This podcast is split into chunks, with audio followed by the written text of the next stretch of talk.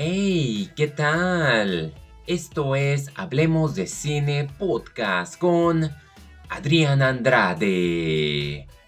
En esta ocasión les tengo 6 títulos que podrían ser de su agrado. Vámonos directo con una película que yo creo que está en el radar de varios y que ha sido complicada de ver en el buen sentido. Se trata de Creed 3. Michael B. Jordan sigue los pasos literalmente de Sylvester Stallone al tomar las riendas en la silla del director. Aparte de ser producida por Ryan Coogler y juntos respaldarse en la continuación de este joven talentoso Adonis Donny Creed, debo confesar que el inicio de esta tercera entrega ha sido muy distinta a la anticipada. Yo creo que es una muy buena secuela en momentos demasiada vengativa, inesperada. O sea, tenemos a Tessa Thompson regresando como Bianca Taylor Creed y no puedo evitar sentir que es un personaje que pierde un poquito protagonismo. Y yo creo que tenía cierta fortaleza, pero aquí la vi demasiada calmada. Jonathan Majors como Damien Diamond Dane Anderson es quien se vuelve el antagonista y se puede decir que hace un buen papel después de la hora. Casi casi todo se da tan rápido que mm, cuando apenas estás como queriendo odiarlo, se da un giro como es de esperarse. Entonces, de cierta manera es algo predecible. Utiliza la fórmula de Rocky, sin embargo, hace unas alteraciones en el sentido de que las luchas de combates no se sienten tan conmovedoras o tan emotivas como lo eran cuando estaba Stallone a cargo. Pese a que lleve un título de productor, Stallone tengo entendido que no estuvo presente para nada y ni siquiera salió a apoyarla y él nunca dio... mostró su respeto hacia B. Jordan, pero creo que Stallone está en desacuerdo con la dirección que quiere tomar. Ya tendremos que ver si existe una Creed 4 que yo creo que sí lo va a ver después de que esta producción haya recaudado cerca de las 300 millones mundialmente siendo la más taquillera quizás de toda la franquicia. ¿Qué puedo decir de ahí en fuera que no se haya dicho con Creed? Es estable, el estilo que adopta se toma ciertos riesgos, pero no termina por convencerme y no la considero mi favorita. De las de Creed, mi favorita va a ser la segunda siempre, me gusta que ciertas personas del anterior estén apareciendo, en especial como Florian Monteanu, quien era um, Drago. Tengo entendido que van a sacar una película basada en él y su padre, que es lo que Stallone no está de, acuerdo, de acuerdo porque él no quería como que algo tipo Marvel y no se puede evitar que Michael B. Jordan y Ryan Coogler estén influenciados por ese estilo, así que quieren hacer este universo tomando en cuenta que lo que recaudó, yo creo que pues Stallone va a tener que aguantarse, aunque recientemente Stallone firmó un acuerdo con Amazon, lo cual algo me dice que a lo mejor le van a dar cierto control y va a recuperar cierta dirección y estaría bien. Yo creo que sí hace falta Sylvester Stallone en esta entrega. Yo sentí que ese era el corazón y la película más que ser como que movidona fue más dramática, pausada porque vimos a una Donnie que entró en retiro a su esposa Bianca simplemente también está retirada. Algo que también tengo que darle que me gustó mucho. Mila Davis Kent como Amara Creed, la pequeña, la verdad que se lució bastante. Y eso de lenguaje señas me parece algo favorable, no solamente para esta película que le beneficia tanto la forma en que se comuniquen a través del lenguaje de señas, ¿Qué es lo que hace falta? Una muy buena inclusión, no forzada como se dice, sino que fluye con naturalidad y me da mucho gusto porque se ve muy bien eso. Enseguida llegó también a la renta 65, literalmente se refiere a 65 millones de años antes que apareciera el primer ser humano. Me gusta mucho la exploración que se da aquí porque se trata de que había otras civilizaciones que estaban explorando el espacio por algo del destino este pequeño explorador termina justo en el meteorito que cambió la faz de la Tierra como lo conocemos y en pleno de todo este caos tiene que buscar la manera de sobrevivir de la Tierra, no sin antes encontrando una sobreviviente y teniendo que lidiar con los dinosaurios. La dirección está a cargo de Scott Beck y Brian Woods, protagonizada por Adam Driver y Ariana Greenblatt. Yo creo que muchos reconocerán a Kylo Ren aquí y a mí me gusta mucho el actor que es. Es una película que se siente independiente porque nomás tenemos a dos personas todo el tiempo. Los efectos especiales lucen, la cinematografía, el sonido, te saca un buen par de sustos, fue en mi caso, y la película te mantiene en constante suspenso. Es muy sencilla, muy original, pero me agrada. La verdad, todo lo que tenemos acerca de este personaje llamado Mills, su acompañante Koa, la forma en que ni siquiera entre los dos se pueden comunicar, porque tienen idiomas diferentes, pero hay bastante desarrollo entre ellos conforme se da esta hora y media de producción. Lamentablemente no fue un éxito esperado con un presupuesto de 55 millones y apenas recaudando 45 millones. Hoy en día es muy difícil cuando una producción totalmente es original y no tiene un respaldo de una franquicia termina siendo ahogada. Cabe la pena recomendarla si no tiene nada que ver. Créanme que esta aventura situada 65 millones de años antes es bastante entretenida y en cierta manera conmovedora. Siete reyes deben de morir. Yo no tenía ni la menor idea de que esta película se trataba del cierre definitivo a las cinco temporadas de The Last Kingdom.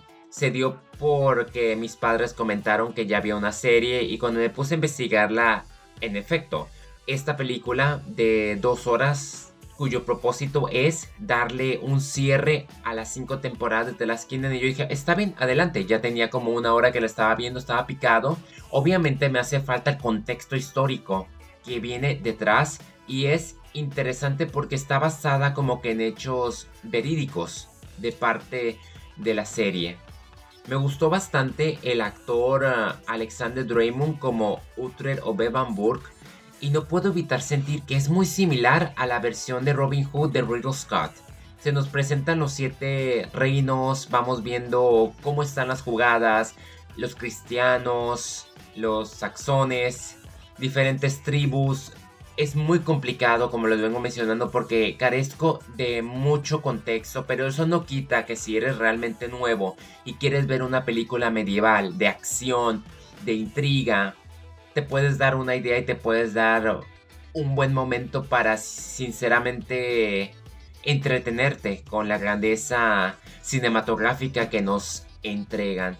Edward Pasagete es el director y me gustó la calidad que se nos brindó y al final la forma en que se cierra mis respetos. La verdad que tengo que buscarme el tiempo de ver estas cinco temporadas. Yo creo que cada año está pasándome lo mismo. Así como pasó hace dos años con Juego de Tronos que tuve que aventármelo en dos meses. Y el año pasado con lo, lo fue con Yellowstone que tuve que aventarme cuatro temporadas. En esta ocasión yo creo que este año voy a tener que buscarme el tiempo de ver las cinco temporadas de The Last Kingdom. Y en cierta manera yo creo que lo va a valer cada aventura de cada temporada que se estrenaron en estos últimos cinco años porque este cierre indudablemente fue épico. Hablando de otra película de época, Un marinero en la guerra.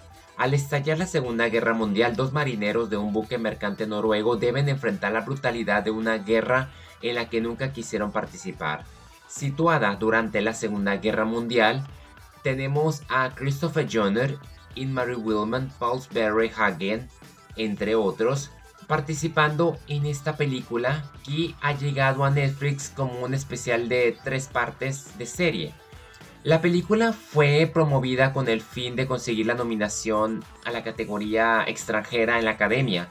No lo logró y por tanto se decidió partirse en tres, agregar material adicional y dejándolo a nuestro gusto y es una joya. La verdad que yo me la en ese rato porque suman una duración aproximada de 2 horas 40 minutos. Es muy tensa desde que inicia. Terrible. Yo no tenía ni la menor idea de que existiese esto por lo que pasaron los marineros noruegos cuando estalló la Segunda Guerra Mundial, cuando fueron invadidos por Alemania, la injusticia y encontrarnos a este padre que cometió bastante errores y a su mejor amigo que hizo lo que pudo por defenderlo, te pone bastante a pensar. Es brutal, te hace sentir toda clase de emociones. Hay cierto trauma, actuaciones que no serán olvidadas por lo pronto. Fue un terrible error que no haya sido considerada para al menos la categoría de película extranjera. Con todo respeto a Argentina 1985, esta merecía más. Estar al lado de Sin Novedad en el Frente. La película, que ha estado en número uno en varios países en el catálogo de Netflix, se trata de la toma del poder.